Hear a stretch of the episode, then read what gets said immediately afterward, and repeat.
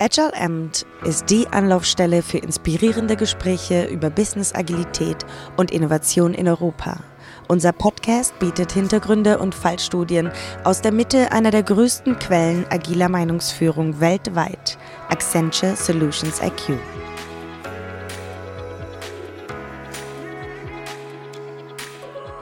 Willkommen zu einer weiteren Ausgabe von Agile Amp Dach. Ich bin euer Gastgeber Henrik Gruber und wir senden heute Podcasts von der Manage Agile Konferenz in Berlin. Mein Gast heute ist Rainer Borg. Herzlich willkommen. Ja, ich freue mich hier zu sein.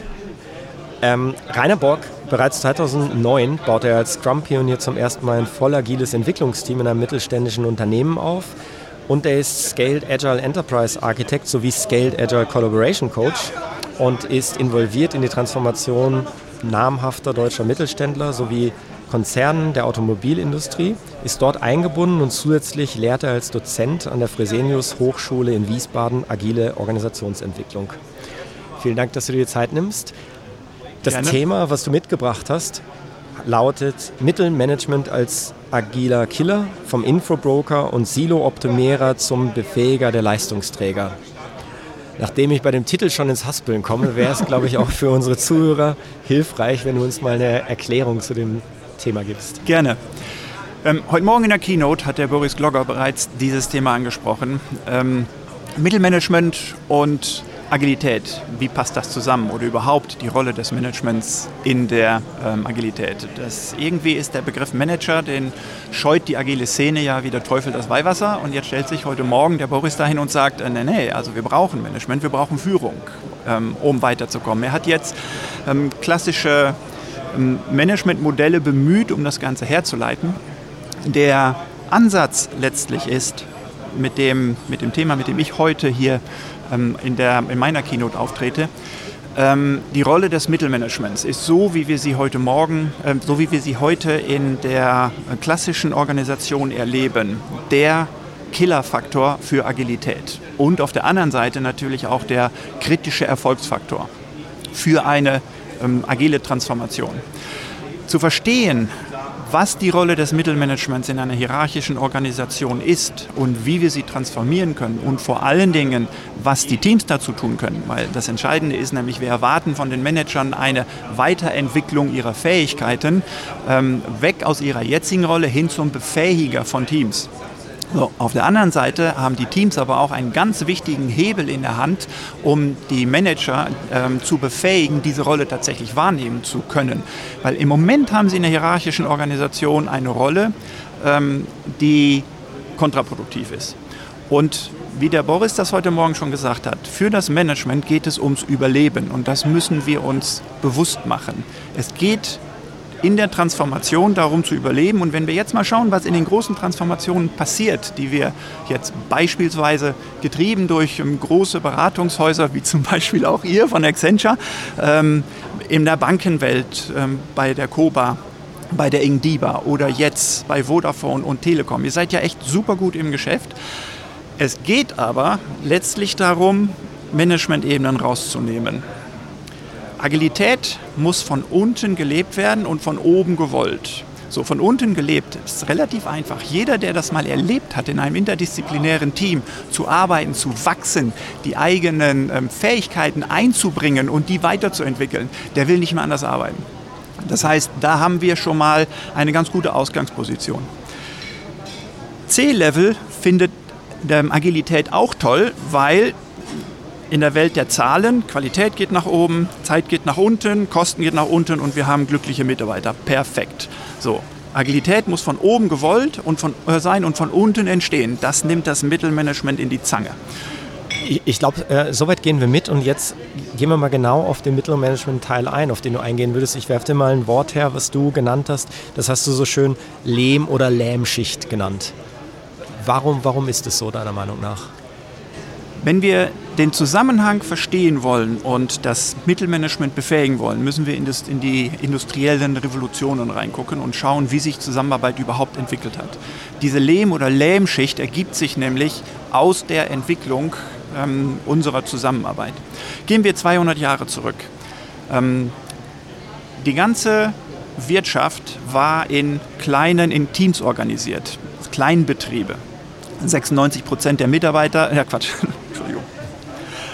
96 Prozent der Bevölkerung haben in der Landwirtschaft gearbeitet, um das Essen für 100 Prozent herzustellen. Alles in kleinbäuerlichen Betrieben. Das beruht auf einer, ähm, auf einer Entwicklung, die ist acht Millionen Jahre alt. Acht, seit acht Millionen Jahren entwickelt sich der Mensch und er entwickelt sich immer in Familien, in Teams. Der ganze Überlebenskampf hat immer in kleinen Familien in Gruppen von fünf bis sieben stattgefunden. Das ist so tief drin in unserer DNA, dass wir in der Familie, wir bringen uns ein in die Familie, möglichst schnell. Jeder Fehler, der gemacht wurde, führte sofort zum Tod. Das heißt also Ende der Evolution, ähm, Ende der Weiterentwicklung. So, das steckt so tief in uns drin und das haben wir bis zum 18. Jahrhundert auch in den kompletten Organisationsstrukturen erlebt. So, dann kam einer Idee, auf die Idee, durch Verbrennen von Kohle und Holz mehr Kraft, als wir mit Muskeln aufbringen können, zu erzeugen. dann wurden plötzlich Maschinen gebaut, die Arbeit in 30 Sekunden machen konnten, die vorher jemand ähm, in ähm, drei Tagen gemacht hat, beispielsweise. So. Und dafür haben wir plötzlich 500, 600, 1000 Leute, mussten wir organisieren, die Teil der Maschinerie wurden, um diese Leistung tatsächlich dann auch ähm, rauszubringen. In diesem Moment ist das Taylorsche Prinzip der Arbeitsteilung entstanden. Ein paar Leute übernehmen das Denken und Organisieren und ganz viele als Teil der Maschinerie müssen nur ausführen. In der, dieser Rolle ist das Mittelmanagement entstanden. Und zwar einfach als Kopie der gesellschaftlichen Strukturen. Wir haben den König gehabt, die Herzöge, die Grafen und dann die Bauern. Und auch das Kommunikationsprinzip, und das ist sehr wichtig, um zu verstehen, wie wir die, das Mittelmanagement in die Rolle reinheben können, ist zu dem Zeitpunkt entstanden. Der König hat eine Idee, gibt die Informationen auf einem handgeschriebenen Zettel an den Herzog. Der guckt sich das an, kopiert das, also schreibt es ab, gibt es an die Grafen, die reiten in die Bauernschaft und erzählen es den Bauern. Eine äh, Kommunikation von Person zu Person. Und hier haben wir auch schon die Hauptrolle des Mittelmanagements, eine ganz wichtige. Sie sind die Weiterverteiler von Informationen. Sie sammeln also alle Informationen, strukturieren die für sich und geben das dann an die darunterliegenden Mitarbeiter weiter, damit die ihre Arbeit tun können. Die wiederum stecken in den Hierarchien, in den Silos drin und sind auf diese Informationen angewiesen, weil eine richtige Entscheidung kann man nur treffen, wenn man Hintergrundwissen hat. So, dieses Hintergrundwissen haben aber nur die Mittelmanager, weil die miteinander reden und ähm, sich synchronisieren. Und da liegt genau der Punkt. Zwischen oben und unten liegt eine Schicht, die dann irgendwann natürlich Eigeninteressen entwickelt. Klar. Ähm, je größer die Organisation wird, wir haben das Ambiguitätsproblem, jeder hat nur einen Ausschnitt auf das Gesamtbild und versucht sich dann zu positionieren. Das ist das, was wir allenthalben in unseren hierarchischen Organisationen erleben. Politische Positionierung um die eigenen Interessen im besten Sinne des Unternehmens. Also ich unterstelle, dass niemand morgens zur Arbeit kommt und sagt, ah, jetzt boykottiere ich meine Mitarbeiter, aber mal richtig kräftig, sondern gerade das Gegenteil. Jeder positioniert sich nach bestem Wissen und Gewissen und das führt zu Politik. Und diese Politik lähmt letztlich das ganze Unternehmen. Das war ein geschichtlicher Abriss mit Rainer Bock. Vielen Dank dafür. Die Welt erklärt in drei Minuten. ähm, gib mir aber ein guten, gutes Stichwort. Äh, du hast jetzt Lähm gesagt. Okay. Als, als ich mir das durchgelesen habe und ich habe das Wort Lehm gesehen, habe ich mir überlegt, Lehm bedeutet aber, ich halte auch alles zusammen. Es hat also nicht nur zwingend einen negativen Aspekt, sondern es hat ja auch einen positiven Aspekt. Oh, das ist ein interessanter Ansatz. Ähm, da muss ich mal ganz kurz drüber nachdenken, weil Lehm hält Dinge zusammen, ja, aber Lehm ist vor allen Dingen mal wasserdicht. Da geht nichts durch. Und das ist genau der Aspekt, Lehm, wo nichts durchgeht, was runter müsste an die Mitarbeiter, damit die tatsächlich arbeiten können. Information wird in einer hierarchischen Organisation zur Waffe. Zur Waffe in der politischen Positionierung. Und deswegen eher Lehmschicht, weil die Ideen, die Strategien und Visionen, von die eine Geschäftsführung ähm, aufbaut, zu den Mitarbeitern gar nicht durchdringen, weil sie durch die Lehmschicht gefiltert werden. Das bringt mich genau dazu, wie ich dich vorgestellt habe. Du sagst von du, du bist äh, Scaled Agile Collaboration Coach. Wie kommst du jetzt dazu, dass wir diese Kollaboration hinbekommen? Ähm, sehr guter Punkt. Ich darf meinen geschichtlichen Abriss etwas weiterführen, weil ich glaube, dass es enorm wichtig ist, diese Zusammenhänge zu verstehen, um tatsächlich agile Strukturen aufzubauen. Wir brauchen das ganze Bild, damit wir ähm, nicht nur Verständnis erzeugen, sondern also füreinander erzeugen, sondern auch die richtigen Entscheidungen treffen können. Ähm, die hierarchische Organisation ist ein absolutes Erfolgskonzept. 200 Jahre ist jede Firma, die gewachsen ist, durch genau diese Struktur durchgegangen. So, und dann kam die dritte industrielle Revolution, das ist die Digitalisierung. Wir haben EDV-Systeme eingeführt, SAP und Infor, wie auch immer. Damit habe ich auch meine Karriere begonnen und auch ähm, äh, gutes Geld verdient, gebe ich ganz offen zu. Ähm, aber was haben wir gemacht? Wir haben eigentlich nur die ganzen Kisten mit Zetteln, die in den Fabriken rumstanden, wo Produktionsaufträge und Kundenaufträge ähm, verwaltet werden, die haben wir in der EDV in eine Liste gepackt und sie transparent auf einen Bildschirm gebracht. Das ist alles wir haben, und um das tun zu können, haben wir Prozesse definiert. Wir mussten Komplexität rausnehmen. Wir haben also Standards gesetzt und darunter dann die ähm, EDV-Systeme gelegt. Dadurch ist die Matrix entstanden, weil wir hatten jetzt eine Gruppe, die sich um die Prozesse und Optimierung gekümmert haben, aber wir haben da von oben die hierarchische Struktur rübergelegt. Jetzt haben wir konsistente Daten gehabt und ähm, mehr Transparenz. Sehr gut. Aber wir haben auch erreicht, dass die Mitarbeiter weniger miteinander reden müssen, denn die brauchen aus ihren Silos jetzt gar nicht mehr rauszugehen, die brauchen nur noch in den Bildschirm gucken. Damit ist die Rolle des Mittelmanagements, gerade wenn es darum geht, Fehler zu finden und ähm, Exception Handling zu betreiben, ist noch wieder gestärkt worden. Mit der Konsequenz, dass wir noch mehr Mittelmanager aufgebaut haben und noch mehr Leute, die miteinander reden und Informationen von einer Seite zur anderen schieben. Also Infobroking. Und in den Silos werden wir noch abgehängter. So, das heißt, wir haben den Vorteil auf der einen Seite mit einem Nachteil auf der anderen Seite verkauft, äh, erkauft. Die agilen Methoden gehen jetzt hin und sagen, hm, in dieser Matrix müssen wir den Prozess in den Vordergrund legen. Und was machen wir? Wir empfehlen, aus jedem Silo einen rauszunehmen, entlang der Wertstrom, äh, des Wertstromprozesses. Und die packen wir in ein interdisziplinäres Team. Richtiger Ansatz, weil jetzt haben wir alle Informationen, die wir brauchen, um entscheidungsfähig zu sein, haben wir in diesem Team. So. Und genau bis dahin gehen die Methoden wie Safe, wie Less und so weiter. Und interessanterweise fordern die auch, dass wir weiter auf Papier arbeiten, also nicht digitalisieren. Kollokation heißt das, äh, heißt das Zauberwort. Das ist in unseren heutigen Unternehmen aber gar nicht mehr möglich. Wir sind weltweit aufgestellt, gerade Produktentwicklungsprojekte es ist alles irgendwie global ähm, umspannend. Dafür gibt es keine Lösung, also meiner äh, Erkenntnis nach jedenfalls nicht in den jetzt ähm, in den Agilisierungsmethoden, mit denen wir im Moment unterwegs sind. Aber hier genau liegt der Hase im Pfeffer. Denn in einem Team können wir agil arbeiten, ist längst bewiesen, in zwei oder drei Teams auch. Aber für das Skalieren einer ganzen Organisation, also alle in diesen Modus reinbringen, aus dem wir vor 200 Jahren rausgegangen sind und der so tief in unserer DNA drin liegt, eben, dass wir in einem Team überleben können, das lassen wir außen vor und wir bauen mehr und mehr hierarchische Strukturen auf. Und auch Less und Safe erzeugen letztlich Hierarchien. Warum? Weil die Teams, die müssen sich wieder untereinander abstimmen, die müssen sich alleinen. Okay, 150 Leute in einem Release-Train, das kriegen wir hin. Aber auch schon dort haben wir das Problem, dass aus dem Team dann jemand rausgehen muss und sich mit anderen Teams unterhalten muss. So, und wir sind dann wieder bei der Infobroker-Rolle. Das das heißt, wir werden in unserer jetzigen Aufstellung die Infobrokerrolle des Mittelmanagements nicht los.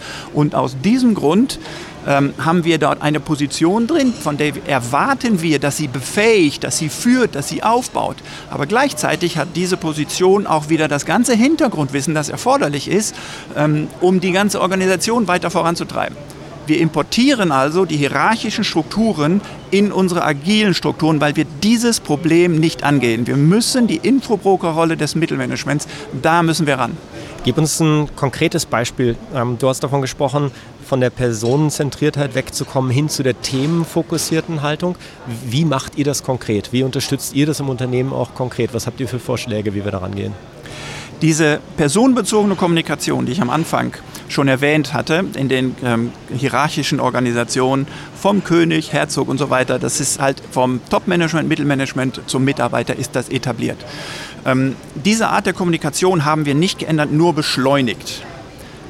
Ich habe davon gesprochen, dass wir mit Papier gearbeitet haben, bevor wir mit SAP das Ganze digitalisiert haben. Dieses Papier wurde früher handgeschrieben, dann mit der Mechanisierung wurde es auf einer mechanischen Schreibmaschine geschrieben, dann kam die Elektrifizierung, dann haben wir es auf einer elektrischen Schreibmaschine geschrieben und dann kam die Digitalisierung und jetzt schreiben wir es, ohne einen Reiter oder die Post dazwischen zu haben, in einer E-Mail und wir versaufen in der ganzen Welt, versaufen wir in E-Mails. Das ist eines der größten Probleme, das wir in unserer Zusammenarbeit haben. Und das ist diese personenzentrierte ähm, ähm, Kommunikation. Wir schicken Informationen zu verschiedenen Personen und erwarten von jeder Person, dass sie tatsächlich hingehen, das alles sortieren, ihre Themen raussuchen und dann die nächsten Schritte ähm, definieren. Ähm, sorry, aber wie blöd ist das denn? Liegt es aber nicht in der Natur der Sache, dass natürlich geschriebenes Wort nie interpretationsfrei ist? Brauche ich nicht diese Person, um zu interpretieren, was geschrieben wurde?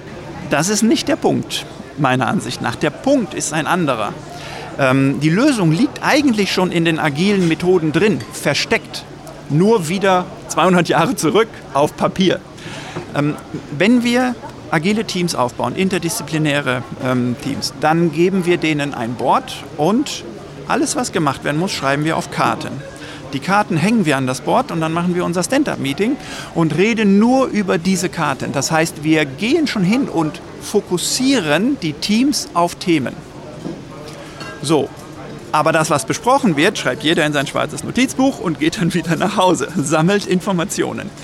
Wenn wir die vierte industrielle Revolution, also Plattformtechnologie, Vernetzen von Wissen nutzen und diese Karte digitalisieren, dann können wir alles, was gesprochen wird, direkt in die Karte reinschreiben. Wenn das im Team-Meeting gemacht wird, jeden Tag im Stand-up-Meeting, entsteht zu der Karte ein Lösungsweg. Und das ganze Team fokussiert auf Themen und arbeitet an Lösungen. Bombs weg vom Sortieren von Informationen in Haufen von E-Mails hin durch die Vernetzung zu Lösungswegen. Die ganze Organisation arbeitet an Lösungen. Und jetzt komme ich wieder zurück auf das Mittelmanagement, weil wenn das im Team alle machen, ist das schön und gut, aber wir haben einen enormen Abstimmungsbedarf. Agilität bedeutet ja nicht fokussieren auf Ergebnisse. Agilität bedeutet, die Zusammenarbeit zu fördern und das Alignment zu fördern, das, das gemeinsame Verständnis. Und hier kommt genau jetzt die Technologie ins Spiel, also Kollaborationsplattformen, ähm, wie zum Beispiel Jira oder ähm, IBM ähm, RTC. Das sind meines Erachtens die beiden wichtigsten, die jetzt im Moment auf dem, auf dem Markt sind. Und wir müssen mit diesen Plattformen ein Umfeld schaffen, dass wir zu jedem Zeitpunkt an Themen arbeiten. Also nicht nur in der Teamsituation, sondern auch in den Abstimmmeetings. Und das funktioniert zum Beispiel so, also wir haben zum Beispiel für Jira, wir bauen ein Plugin, ähm, Align mit Meeting Management heißt das. Und da kann ich in der Teamsituation, wenn ich weiß, das muss ich mit dem, ähm, mit dem Systemarchitekten besprechen oder das muss ich irgendwo mit einem Fachbereich besprechen, dann klicke ich auf einen Link und kriege die ganze Meetingstruktur, die Meetingkadenz, die wir im Agilen ja so hochhalten und die so wichtig ist. Und ich suche mir das Meeting raus, das ich brauche, wo das besprochen wird. Klick das an und zack erscheint das dort auf der Agenda. Das heißt, wir digitalisieren die Meeting-Agenda. Jede, jedes Meeting hat ein eigenes Board und auf diesem Board werden von überall automatisch die Themen gelistet und im Meeting gehe ich Thema für Thema durch. Das heißt, es ist kein Abstimmmeeting mehr, wie wir das in den klassischen Methoden haben, wo der Infobroker sich seinen Input holt, sondern wir arbeiten in jedem Meeting konsequent an Themen. Und dieser Shift von personenbezogener zu themenbezogener Kommunikation wird der Booster für die Zusammenarbeit sein, über den wir im Moment auch hier auf der Manage Agile alle noch gar nicht nachdenken. Das Thema verpennen wir komplett. Lass uns bei dem Thema bleiben, weil ich glaube, das ist extrem wichtig, damit man das auch verarbeiten kann, was da dahinter steckt. Wie kann ich mir das dann vorstellen? Egal von wem kommen diese Themen, diese Karten in die entsprechenden Meetings rein oder hat da Hierarchie oder Rollenverantwortung auch was mit dazu tun? Wenn der, wenn der Praktikant, der Trainee, der im Unternehmen ist und sagt, aber ich habe da unbedingt dieses Thema für das und das Event, kann der das dann auch tun? Grundsätzlich ja. Das ist die Frage, wie die Organisation strukturiert ist. Was ich jetzt gerade versucht habe rüberzubringen, ist eine Ebene in einem schlüssigen System der Zusammenarbeit, nämlich die Tool-Ebene. Ähm, wer jetzt von wo nach wo Informationen weitergibt, hängt davon ab, wie die Organisation als solches strukturiert ist, also wie die Teamstruktur aufgebaut ist und vor allen Dingen, ich meine, die hierarchische Linienorganisation, die hat ja auch was Positives. Sie schafft Standards, sie schafft ein Zuhause für ähm, die Mitarbeiter. Das geht ja in, in einer agilen, ähm, projektorientierten äh, Organisation alles ein bisschen verloren. Aber diese Funktion brauchen wir auch weiter. Wir nennen das den Agile Backbone, also die, das, den Befähigungscharakter, ähm, den so eine Gesamtorganisation braucht.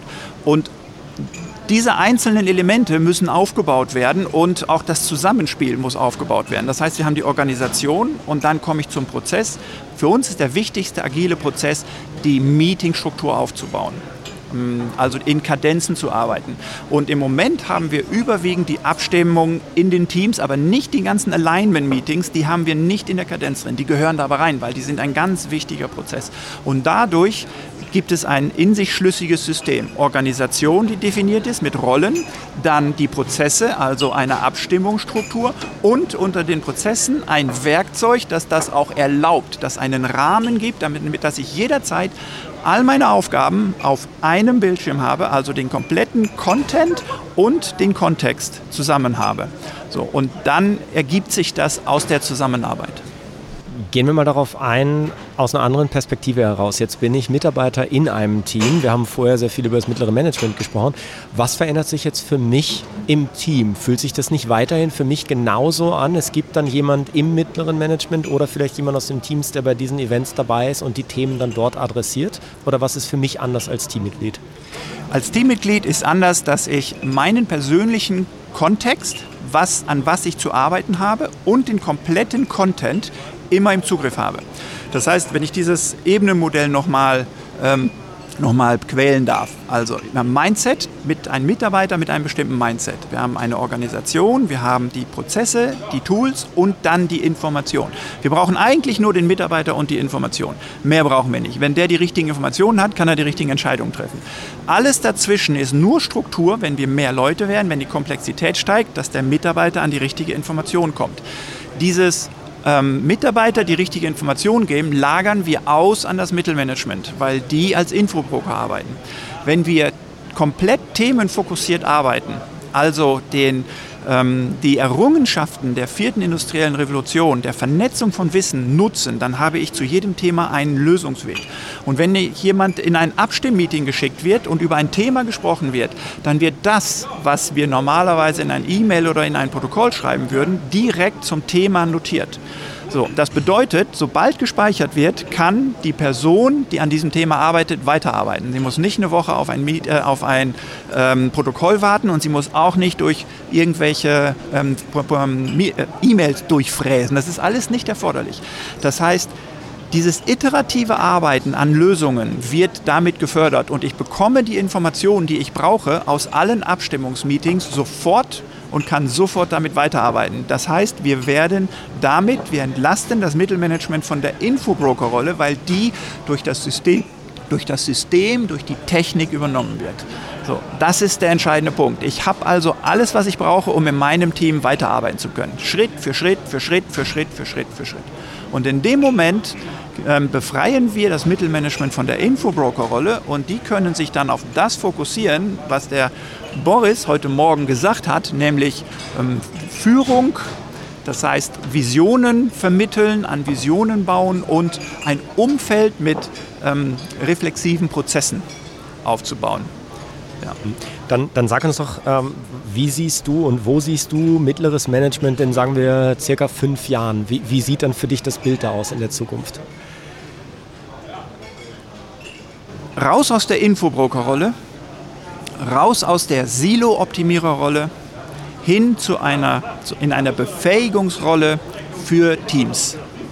Also Aufbauen von Teams, Fokus darauf, einen Rahmen zu bauen, in dem diese Art Zusammenarbeit so intensiv, so agil möglich ist. Das ist die einzige Rolle, die das Mittelmanagement in Zukunft haben wird. Und dafür brauchen wir bei weitem nicht so viele Mittelmanager, wie wir sie jetzt haben. Also wir brauchen Mittelmanagement, aber bei weitem nicht so viel. Wenn wir jetzt eine agile Transformation durchführen, müssen wir genau das, diesen ganzen Hintergrund, müssen wir dem Mittelmanagement erklären, damit es aus dem Überlebenskampf rauskommt. Weil so wie ich das im Moment wahrnehme, ist es so, wir machen äh, mal einen Piloten, der funktioniert ganz gut in den großen Unternehmen und dann, äh, wenn wir den Blueprint haben, dann stülpen wir das ähm, der ganzen Organisation über, dann wird es von oben durchgedrückt, von unten ist es gewollt und jetzt fängt der Überlebenskampf des Mittelmanagements an. Das ist ganz normal. Die Mittelmanager brauchen jetzt unsere Unterstützung, damit sie in die neue Rolle reinfinden. Und dafür gibt es drei Wege. Der eine Weg ist in ein Koordinationsteam, um für die Teams den Rahmen zu schaffen, ähm, so agil, skaliert agil arbeiten zu können. Der zweite Weg ist in den agilen Backbone, also die Grundlagen schaffen, die Standards setzen, auch eine Servicefunktion. Und der dritte, und das ist der wichtigste, in die Teams rein und wieder mitarbeiten. Weil die Infobroker-Rolle ist eine komplett nicht wertschöpfende Aktivität. Kann man das so zusammenfassen, anders formuliert? Das ist sozusagen auch so ein wenig der Karriereweg in Zukunft. Richtig. Und diesen Karriereweg, den müssen wir dem Mittelmanagement aufzeigen und vermitteln, dass es viel befriedigender ist, Menschen zu befähigen, in diese, in diese Teamstrukturen reinzuwachsen und persönliches Wachstum zu erfahren. Weil das ist das Entscheidende. Agilität ist für uns ein Arbeitsumfeld, in dem ich mich mit meinen Fähigkeiten voll einbringen kann und meine Fähigkeiten weiterentwickeln kann. Das gibt Flow und dieser Flow ist das Ziel und der muss durch Mittelmanager initiiert werden. Das müssen wir vermitteln. Das tun wir viel zu wenig. Im Moment lassen wir die Mittelmanager sich auf neue Rollen und Positionen bewerben und die wissen, oh Jiminy, ein Drittel wird rausfallen. Was erwarten wir von denen? Die werden Agilität killen. Mittelmanagement als Agile Killer. Das, das ist ein gutes Stichwort nochmal, nämlich genau jetzt mal aus der Perspektive gefragt. Könnte ich als Mittelmanager nicht diesen Hype, vermeintlichen Hype, auch einfach aussitzen? ja, natürlich, versuchen kann man das. Ähm, aber es wird nicht funktionieren, weil Agilität ist definitiv kein Hype.